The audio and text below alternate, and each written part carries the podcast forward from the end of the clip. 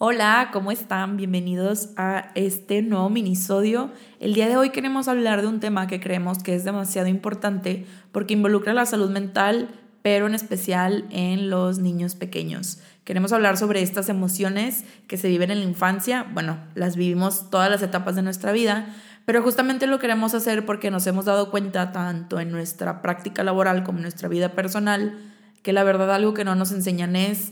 a saber qué es una emoción, cómo se siente, está bien o está mal, qué sucede, cómo le expreso. Yay, y creo que estas son herramientas que nos sirven para toda nuestra vida y pues sí, como dices tú, Linda,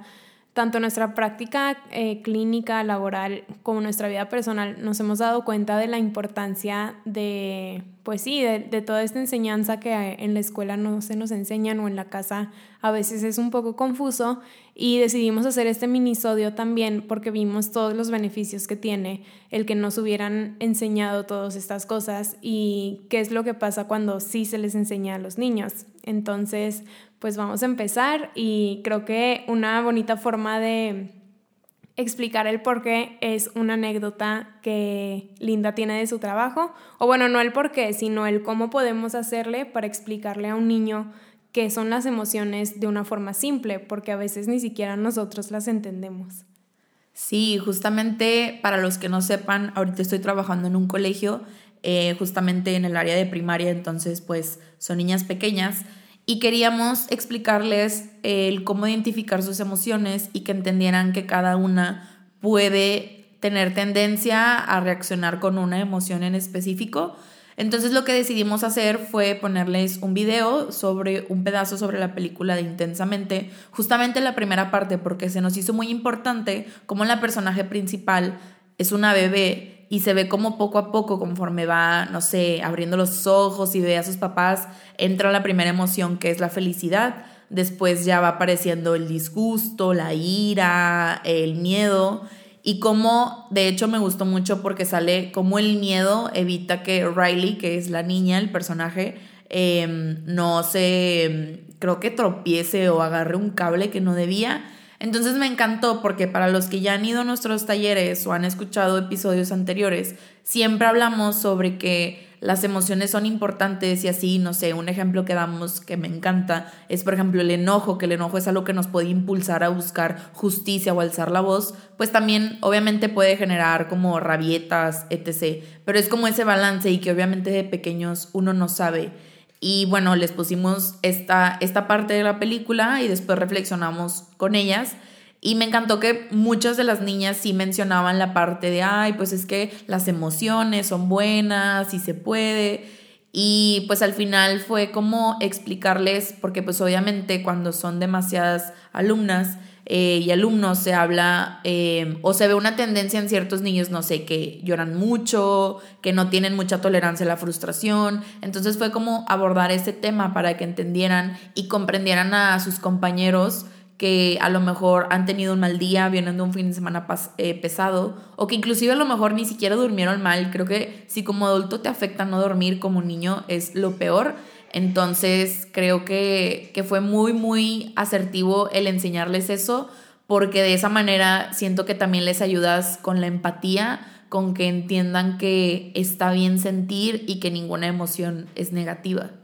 Y creo que esto es súper valioso porque, o sea, nosotros todavía en esta edad nos preguntamos si una emoción es buena o mala y creo que es desde el lenguaje que se usa cuando estamos chiquitos, de que, ay, no, no llores, no pasó nada. Ahí es como una invalidación total a tus emociones y creo que por eso aprendemos como tendencias erróneas de expresarnos, porque pensamos que llorar es malo o que tener miedo, no sé, es de débiles o como no se siente bonito, pues prefiero no sentirlo y nos, no sé, nos llenamos de actividades para evitar nuestras emociones. Entonces,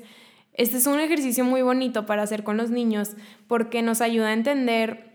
de una forma muy sencilla, o sea, muy sencilla, viendo, por ejemplo, el, la película o el pedacito de la película,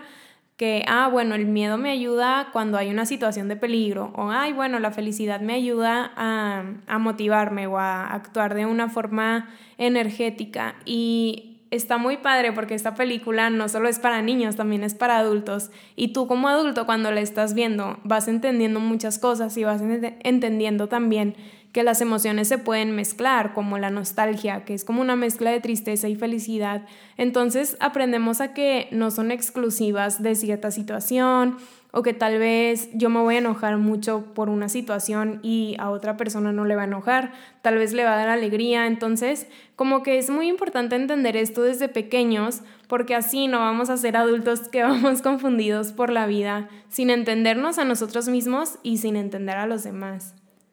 Sí, totalmente. Creo que también un ejemplo personal que yo tengo es que yo crecí siendo una niña que mi emoción predominante era el llanto, la tristeza, era como a todo reaccionaba catastróficamente con llanto y yo aprendí que el llorar por todo era una debilidad y que yo no iba a poder inclusive tener alguna profesión que conllevara el manejar emociones porque si yo no sabía manejar mis emociones no iba a poder ayudar a otras personas. Por eso antes yo creí que no era capaz de estar en la carrera de psicología. Entonces les doy este ejemplo para que vean la magnitud que tiene cuando estigmatizas una emoción con un niño. Yo lo recuerdo perfectamente y recuerdo a mis compañeros en primaria que yo era esa niña que lloraba. Entonces creo que también esto es invitarlos, no les estamos dando tal cual un manual o un paso a seguir de cómo hablar con los niños con emociones, sino que el primer paso en ti como persona que nos estás escuchando es que si tienes hermanos o hermanas pequeñas, primos, sobrinos, hijos, lo que quieras, sepas validar sus emociones y tengas la paciencia para explicarle que está bien llorar, que está bien enojarse, pero que también está bien el saber de dónde viene, eh, por qué está sucediendo, por qué le frustra tanto eso, para que no quede en que es culpa y que la persona crea que no, no hay manera de que la pueda manejar o de que pueda aprender.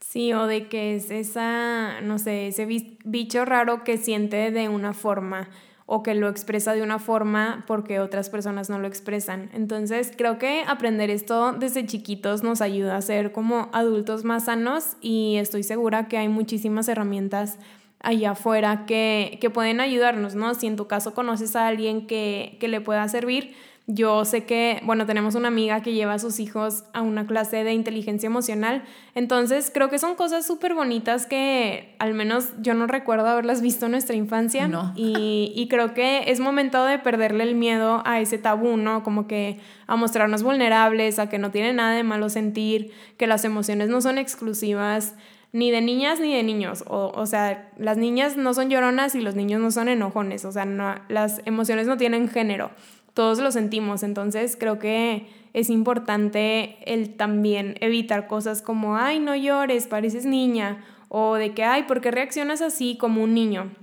Cuidar un poco nuestros comentarios, como siempre les decimos, la, la narrativa creo que es lo más importante. Sí, y además también el tú como adulto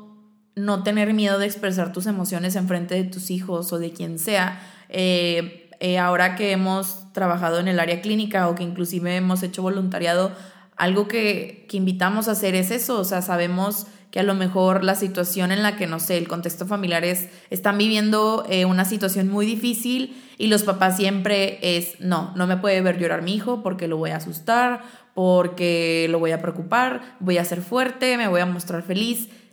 Y esa no es la realidad. La realidad es que la persona adulta está estresada, quiere llorar, está triste. Entonces, lo más asertivo y lo más eh, adecuado también sería acercarte con tu hijo, con tu hija, con quien sea esa persona pequeña y llorar y decir, sí, sí tengo miedo, pero tal persona, no sé, el doctor se va a encargar de hacer su mejor esfuerzo para ver qué, cuál es el resultado pero siempre siendo transparentes, no el maquillar las cosas, porque si tu hijo ve que tú no muestras una emoción de preocupación cuando deberías estar preocupado, pues para, esa, para él, cuando sea más grande, también va a ser difícil el hacerlo. Los niños al final imitan y son esponjas que absorben todo. Sí, otra cosa que me gustó antes de ya cerrar este minisodio, me acordé de un ejemplo que da Fabi Cuevas, que es una de las psicólogas, bueno, es la fundadora de, de Desansiedad, y ella decía que cuando tenía eh, momentos de ansiedad o ataques de ansiedad, que iba en el carro, cosas así con sus hijos, que no podía como eh, dejarlos encargados con alguien o, o ella estar en su cuarto, decía que ella se orillaba en su carro y ponía como una canción relajante y empezaba a hacer ejercicios de relajación y les decía a sus hijos como, ay, mami está eh, un poco estresada o está un poco eh, angustiada y necesita relajarse, entonces voy a hacer unas respiraciones. ¿Qué les parece si las hacemos conmigo para los tres estar relajados? Entonces creo que ese es un ejemplo bonito de cómo podemos expresar nuestras emociones siempre sin que sea una carga para el hijo, o sea, simplemente es expresión, no, no como cargarle de esa responsabilidad. Y creo que esto es muy importante lo que decías, Linda, de que nos formamos imágenes realistas de lo que son las emociones y las situaciones. Porque si yo nunca vi a mi papá preocupado ante una situación de peligro, a lo mejor yo me voy a presionar todo el tiempo cuando esté reprobando una materia y no voy a querer sentirla. Entonces, creo que esos son algunos consejos de los que todos nos podemos relacionar y bueno, cada quien lo relacionará como con las situaciones que ha vivido. Y pues ya esperamos que les haya gustado este minisodio. Sí, nos vemos en el siguiente capítulo. Yay, les mandamos un abrazo. Bye.